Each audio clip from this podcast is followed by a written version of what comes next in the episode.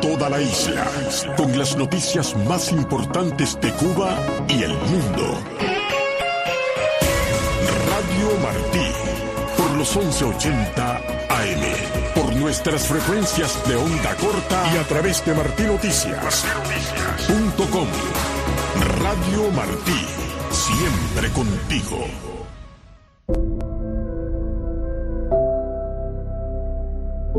Radio Martí presenta Escritos al Margen, con la escritora y periodista María Elena Cruz Varela. Gastón Vaquero nació en Banes, Holguín, el 4 de mayo de un año escondido entre 1914 y 1919. No se sabe a ciencia cierta el año de su nacimiento, pero sí la fecha de su muerte. Lo sé porque yo estaba allí.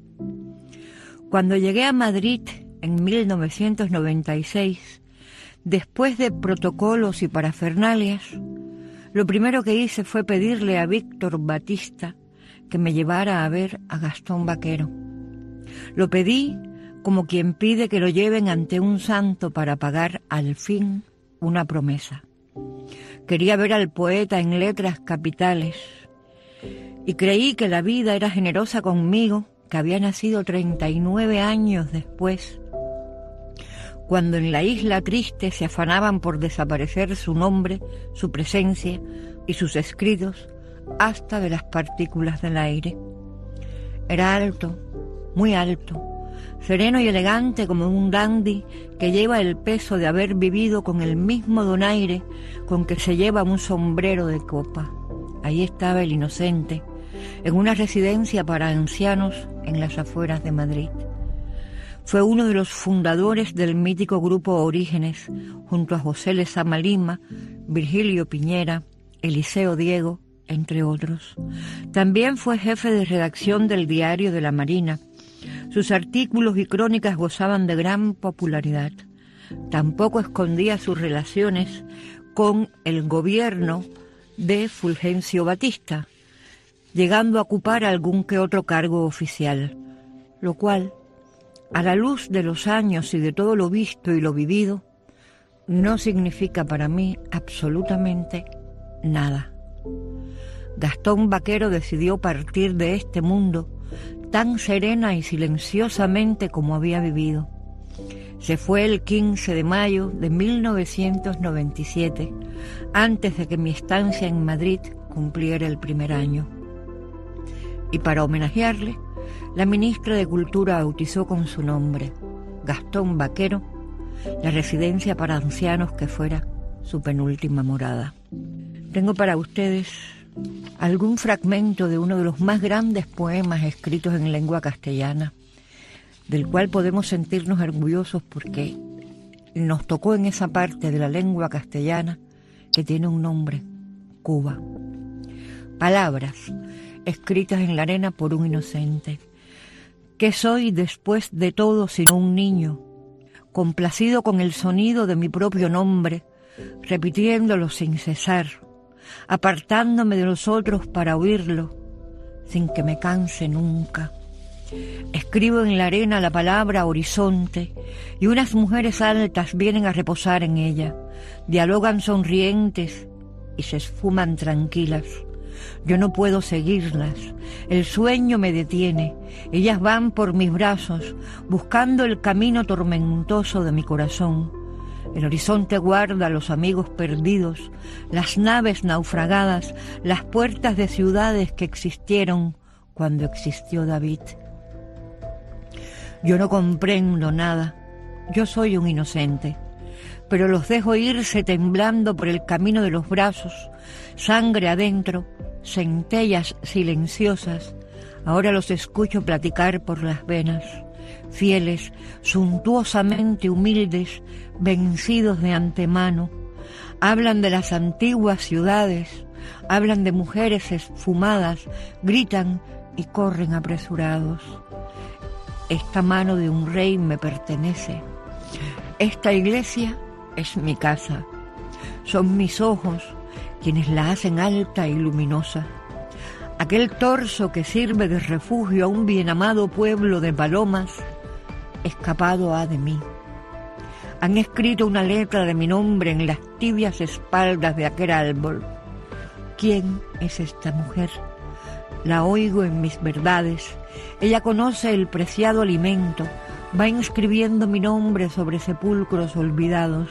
Ella conoce la destreza de amor con que se yergue dentro de mí un cuerpo esplendoroso. Ella vive por mí. ¿Cómo responde cuando yo soy llamado? ¿Cómo alcanza su terrible boca el alimento que deparado fuera a mis entrañas? Ahora comprendo que su cuerpo es el mío. Yo no termino en mí, en mi comienzo. Radio Martí presentó Escritos al margen, con la escritora y periodista María Elena Cruz Varela. La voz de la oposición. Todo lo que acontece dentro de la sociedad civil en Cuba en las voces de sus protagonistas. La voz de la oposición. Conducido por Santiago Álvarez y con la participación de representantes de la Fundación Rescate Jurídico. La voz de la oposición. Los sábados y domingos por Radio Martí y por radiotelevisiónmartí.com. Saludos amigos, aquí estamos nuevamente con nuestro programa La voz de la oposición de la Fundación Rescate Jurídico, que se transmite por La Poderosa y por Radio Martí, sábados y domingos a las 8 de la mañana y a las 8 de la noche por Radio Martí y los sábados a las 10 de la noche por La Poderosa. Aquí estamos presentes representando a la Fundación Rescate Jurídico, los directores Orlando González, Landy y el que les habla Santiago Álvarez. Como siempre con la producción de Carlos Santana y Paulina Fátima en las redes sociales. Hoy tenemos un comentario que parece que Cuba no quería que se supiera. Nunca lo ha dado a la publicidad y los periodistas de EFE fueron los que se enteraron y han escrito sobre eso. Salió un artículo aquí en el Miami Herald y Cuba ha sido preguntada sobre esto y ellos no han contestado ni la llamada. Y claro, que no quieren contestar la llamada ni quieren hablar de eso ni quieren que se sepa. Esa es una muestra más de lo que hemos estado diciendo en este programa desde hace mucho tiempo. Es una demostración verdaderamente significativa de que Cuba es lo que nosotros hemos descrito muchas veces de la dictadura cubana, un gobierno fallido, un gobierno como Sudán, un gobierno como los países africanos que no pueden producir comida porque están al borde del desierto del Sahara y necesita periódicamente ayuda de los países más ricos. Cuba tuvo una suerte grandísima, grandísima para, para el desastre. La dictadura se aferró del poder por la fuerza en 1959. En aquella época, una isla próspera y abastecía de comida a todos sus habitantes y además exportaba. Los años aquellos de la zafra de 6 millones de pesos eran cortos para la costumbre cubana, pero ahora están importando azúcar. Estos son los logros de la dictadura. Esa es la razón porque la dictadura no quiere que se sepa que ellos le pidieron ayuda alimenticia, ayuda alimenticia a las Naciones Unidas. Las mismas Naciones Unidas que le dan la comida o le, o le facilitan la entrega de la comida donada por los países capitalistas, por los países de libre empresa, para que naciones como la flamante revolución de Cuba pueda darle comida a su pueblo. Ahora vamos a ver si ellos ya están en plano de recibirlo. Ya aparentemente han estado recibiendo esa ayuda. No se sabe cómo se está recibiendo, cómo los niños de siete años, que son la, la preocupación de la dictadura ahora, cómo reciben esa leche en polvo. Si se las venden también como ha hecho otras, otras veces, o si la dan como se la han donado las Naciones Unidas a la dictadura, o como se la están donando en este momento, o como se la van a donar. ¿Qué va a hacer Cuba con esa leche en polvo? ¿Cuánto le va a cobrar al pueblo? ¿O cuánto, a cuánta leche en polvo van a repartir entre los jamajanes que viven de la dictadura y que no tienen que hacer cola para comprar nada? Esa leche en polvo que tan escondida tiene la dictadura comunista y que no ha sabido darla a la publicidad. ¿A, a quién va? ¿Cuánto le cuesta? ¿Y desde cuándo está llegando? ¿Por qué el gobierno cubano no dice eso? ¿Por qué se dedica a poner, eh, eh, vaya, eh, propaganda de esa retórica?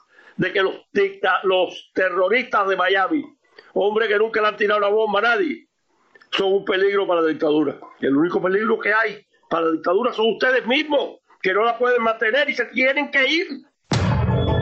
Estás escuchando la voz de la oposición.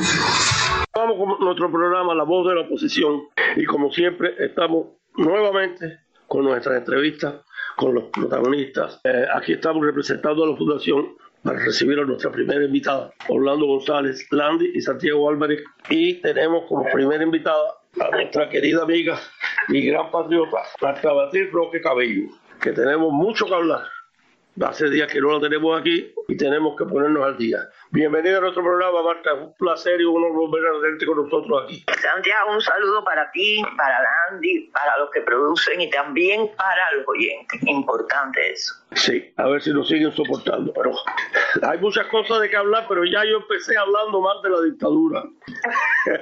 empecé empecé a, a, hablar sobre, sobre lo que ellos estaban es, escondiendo el pedido de comida a las Naciones Unidas, porque Cuba, que era un país próspero, que, daba toda la comida para todo el pueblo, desde hace años lo da. ¿Qué tú crees de eso, Marta? Bueno, y vamos a hablar de comida. Vamos a recordar, eh, primero que todo, que en Cuba la leche se iba a botar al mar, porque eso lo dijo el propio Fidel Castro en una ocasión. Planteó que iba a haber tanta leche con las vacas, porque eh, él la cogió una vez con las vacas y todo eso, iba a haber tanta leche que la leche se iba a tener que botar en el mar porque iba a sobrar. Entonces, esas algunas de las ideas que nunca se llevaron a cabo ni se llevarán, porque eh, eh, desafortunadamente para nosotros los cubanos, el socialismo y la miseria van juntos de la mano. la situación por la que está pasando el pueblo de Cuba en estos momentos es una situación difícil. Yo no te voy a decir que hay hambre porque eh, ciertamente la gente todos los días resuelve algo que llevarse a la boca, pero sí hay hambruna y hay necesidad, mucha necesidad, porque eh, las personas a veces eh, tienen un huevo y no tienen arroz, tienen un potaje y no tienen arroz, o sea que no tienen, no hay la forma de combinar una comida tipo cubana, que es la comida propia que nosotros asistimos siempre, de frijoles, arroz, una carne, eh, o un huevo o un pollo, y además de eso, alguna vianda y alguna ensalada. Esa era la comida tradicional del cubano. En estos momentos eso no se ve en ningún lugar, porque combinar todas esas cosas es difícil desde muchos puntos de vista. Y de verdad, hay gente que en el día y te digo esto porque conversé casualmente ayer con un vendedor de desinfectante para la casa, un aromatizante eso con desinfectante para la casa, y me decía, yo tengo días en que lo único que me puedo comer son dos boniatos de vidrio. Y ciertamente hay gente que le pasa esto, y este es un hombre que trabaja, un trabajo por cuenta propia, pero es un hombre que trabaja.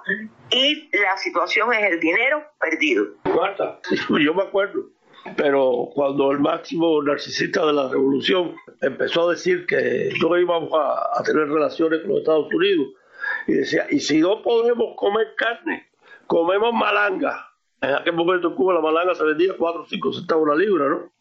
Ahora, buscar malanga ahora hay que dar mucha vuelta en Cuba y pagarla como oro. Exactamente. En los agromercados del Estado esas cosas no se ven, que es donde es más barato la vianda y los vegetales, pero es que no hay.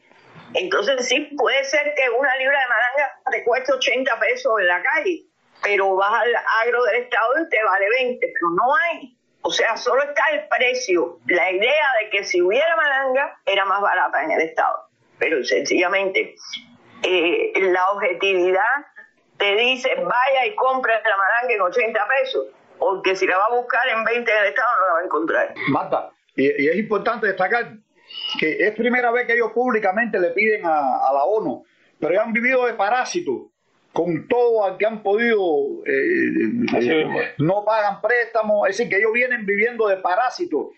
Y las pocas veces que han tenido una, una ayuda, incluso de la Unión Soviética antigua y todo, al final tú en las tiendas las donaciones que incluso los pomos muchas veces decían que eran donaciones y se lo venden al pueblo.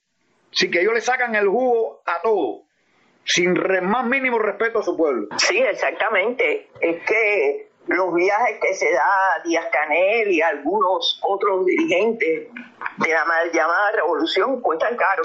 Entonces, imagínate, eh, él se alquila un avión para sí solo, eh, va a los mejores lugares, lleva a toda la familia, y es como si fuera un turista con su familia, en, en este caso, cada vez que sale de, del país. Y tenemos que tener los ojos bien abiertos, porque la, la ayuda que él, está suplicando a las Naciones Unidas no es una ayudita como la que podemos dar en el exilio, ni, lo, ni la que pueden eh, proveer los familiares de los que tienen MIPINES en Cuba. Están recibiendo y recibieron ya 144 toneladas métricas de leche en polvo. Yo creo que eso va a alcanzar un poquito más que para uh, un niño de 7 años.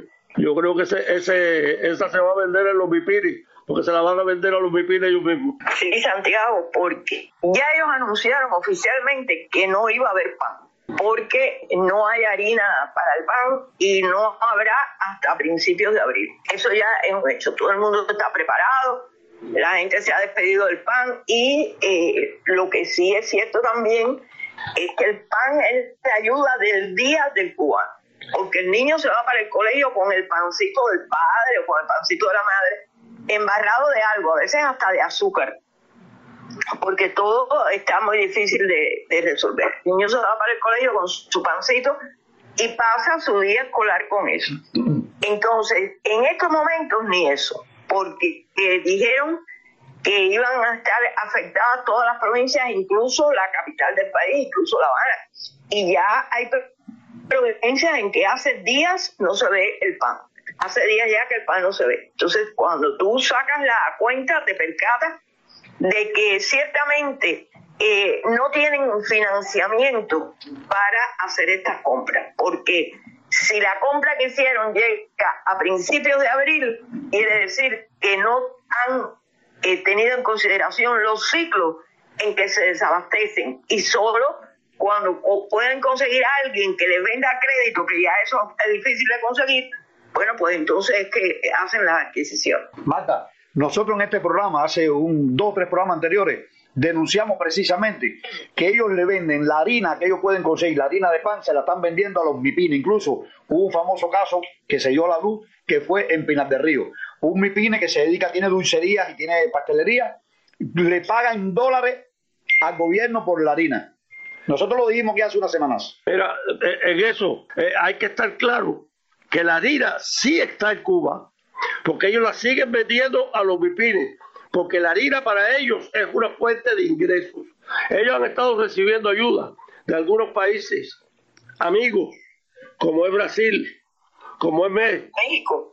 Y en vez de hacerla la harina y utilizarla en los, en los comercios del Estado subvencionados por el gobierno, usan esa harina como fuente de ingresos, para, vendiéndole la harina a los vipines por dólares.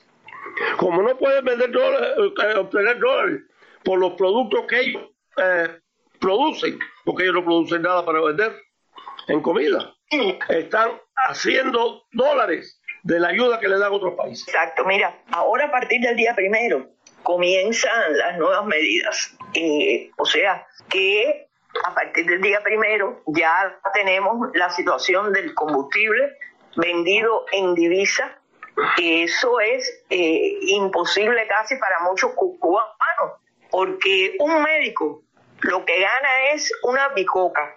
Y entonces, si tiene que pagar el combustible para ir al hospital en divisa, imagínate tú, es casi imposible porque el cambio en este momento está a 310 pesos cubanos por un dólar. Y un médico que tenga una media especialidad lo que puede ganar, lo que más puede ganar son 7 mil pesos cubanos. Así que eh, con ese dinero no puede pagarse el lujo de comprar la gasolina al precio que han puesto la gasolina en estos momentos. También esas situaciones afectan indirectamente a otras actividades. Por eso es como un efecto dominó que se cae una ficha y se caen todas. Es así como se puede ver esta situación del cambio de precio, eh, de las medidas nuevas que se quieren tomar y para todo el pueblo de Cuba eso es marcha atrás. Y marcha atrás quiere decir que no se progresa, ni se va a progresar mientras exista este, este régimen que no tiene un sistema económico, que es un régimen que sencillamente actúa única y exclusivamente en el momento en que le hace falta y haciendo lo que quiera hacer. Esto es muy difícil para un pueblo. La voz de la oposición. Estamos conversando con Marta Beatriz Bloque, periodista independiente y oposicionista de larga ejecutoria patriótica. Tú mencionabas ahorita la ayuda de México y México le está ofreciendo a Cuba petróleo. Es decir, que eh, supuestamente dice que es por el pago de los médicos. Sí, porque tú sabes que AMLO es una persona que es fanática a la dictadura cubana. Eso lo hemos visto desde siempre. Y creo que no solo él, sino su partido.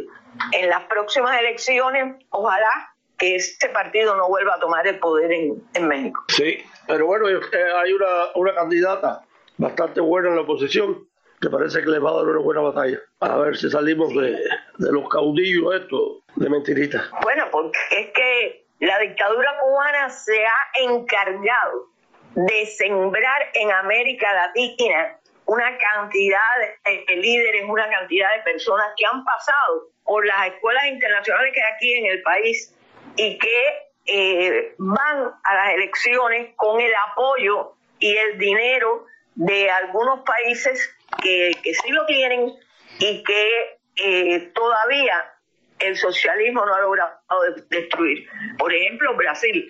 Lula da Silva no ha logrado destruir a los brasileños como eh, fue el caso de Argentina. Eh, gracias a Dios salió mi ley y ya no están los famosos kirchneristas allí en, en Argentina. Entonces, eso hace que los países de América Latina estén sujetos al mandato de Cuba, porque muchos años han dedicado en este, en este país, la, la dictadura ha dedicado muchos años a preparar cuadros para que sepan eh, internacionalmente que el socialismo existe. Mira, es que eh, son muchos años haciendo esto. Yo me acuerdo una reunión que tuvimos en la casa de Jorge Mascarosa hace muchos años, a mediados de los años 80, donde estuvo como invitado Henry Kissinger y yo tuve el honor de conocerlo. Era un hombre extremadamente capacitado para todo lo que fueran relaciones exteriores y para muchas cosas más. Y él nos estaba diciendo del problema de México y que el problema de México, al principio sobre todo, antes que haya habido el, el loco este que era que está, aspirando a la, presidencia mexicana hace más de 20 años, pero antes de eso.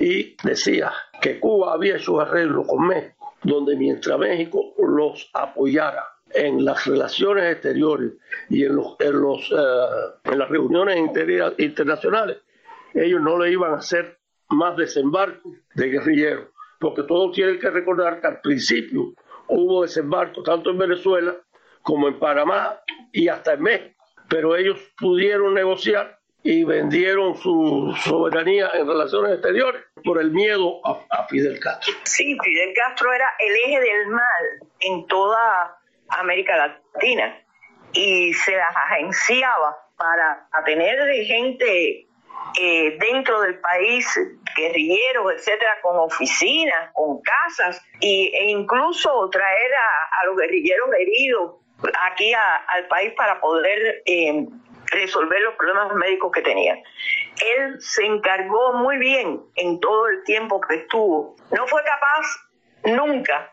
de ocuparse de la economía. Eso siempre quedó al traste. Pero sí fue capaz de ocuparse de llenar América Latina de este mal llamado socialismo y de las ideas de este mal llamado socialismo. Ellos, ellos nunca se ocuparon ni se preocuparon para nada de lo que ellos tenían que hacer por el pueblo cubano.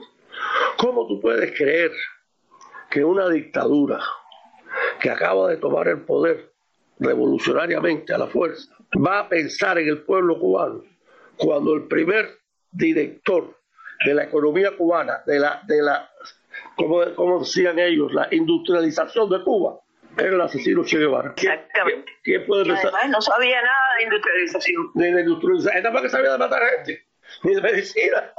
Y lo hacía muy bien. De medicina, porque nunca se ha probado que era médico. Ajá. Un médico motocicleta por mes, por mes, en vez de Argentina estudiando. Sí, En Guatemala. sí, exacto. Eh, han tratado de ver los papeles universitarios y él nunca se ha probado que era médico. El Pero doctor sí Ernesto era Che asesino. Eso está más que probado. Yo todavía tengo un billete de los que firmó, de los rojos, que lo firmaba como Che, humillando más todavía al pueblo cubano. ¿no? Y representando a Cuba en las Naciones Unidas. Cuba representada por un asesino ante las Naciones Unidas. Sí, bueno. Y Marta, eh, hablando de Naciones Unidas, eh, seguimos viendo cómo, a no ser Israel y Estados Unidos, cómo todavía siguen en cada reunión hablando del bloqueo y hablando de, de el imperio americano y el poder de Estados Unidos sobre, la, sobre las medidas económicas de Cuba. Pero es que nadie se pregunta por qué esos 98, 100 países no les venden a Cuba. ¿Cómo es que él quiere que le venda el enemigo? Sí, exacto. Y hemos visto ahora en estos días cómo eh, la administración Biden, ya que lo que le quedan son meses en el poder, cómo la administración Biden, a través de congresistas y de personalidades, se está eh, reuniendo constantemente con la, con la dictadura. Sobre el pretexto de que hay muchos cubanos que están emigrando hacia Estados Unidos, que están llenando los lugares, por ejemplo, ustedes ahí cerca tienen que Jayalía está lleno de, de cubanos y hay apartamentos donde están viviendo más personas que las que es posible que ven, que vivan, porque eh, tú sabes que el cubano coge la familia y la mete debajo de la alfombra por las necesidades que, se están pasando dentro del país. Creo que eh, hay que tener muy en cuenta el hecho de que no es necesario en estos momentos, y, y así lo fue cuando eh, Obama, no es necesario en estos momentos ese acercamiento a un país que de verdad tiene infiltrados espías en, en Estados Unidos, que está haciendo todo lo posible porque la izquierda internacional desestabilice los Estados Unidos, que apoya a Rusia y apoya a China. Y entonces esto, en mi opinión, si se tiene en cuenta, se está teniendo en muy poca cuenta. Bueno, ha sido un placer tenerte con nosotros y desgraciadamente el tiempo no nos alcanza, pero volveremos a estar contigo nuevamente.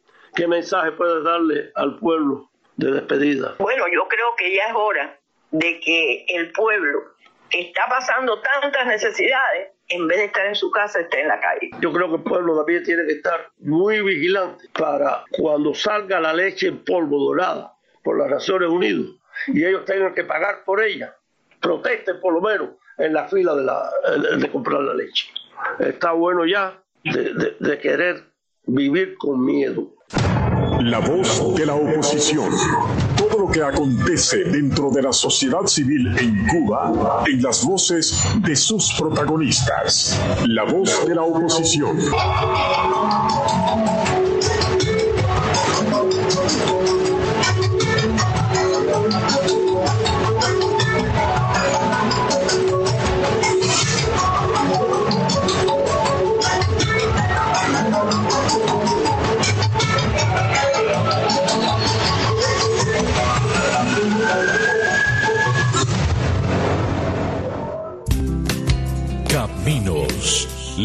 Del inmigrante a los Estados Unidos. Una mirada a la situación migratoria de la región para analizar las leyes estadounidenses referidas a este tema. Conversar con abogados, especialistas y protagonistas de este andar en busca de libertades y nuevas oportunidades, marcando las pautas para lograr una migración ordenada y segura. Voy a hacer mi camino. Quiero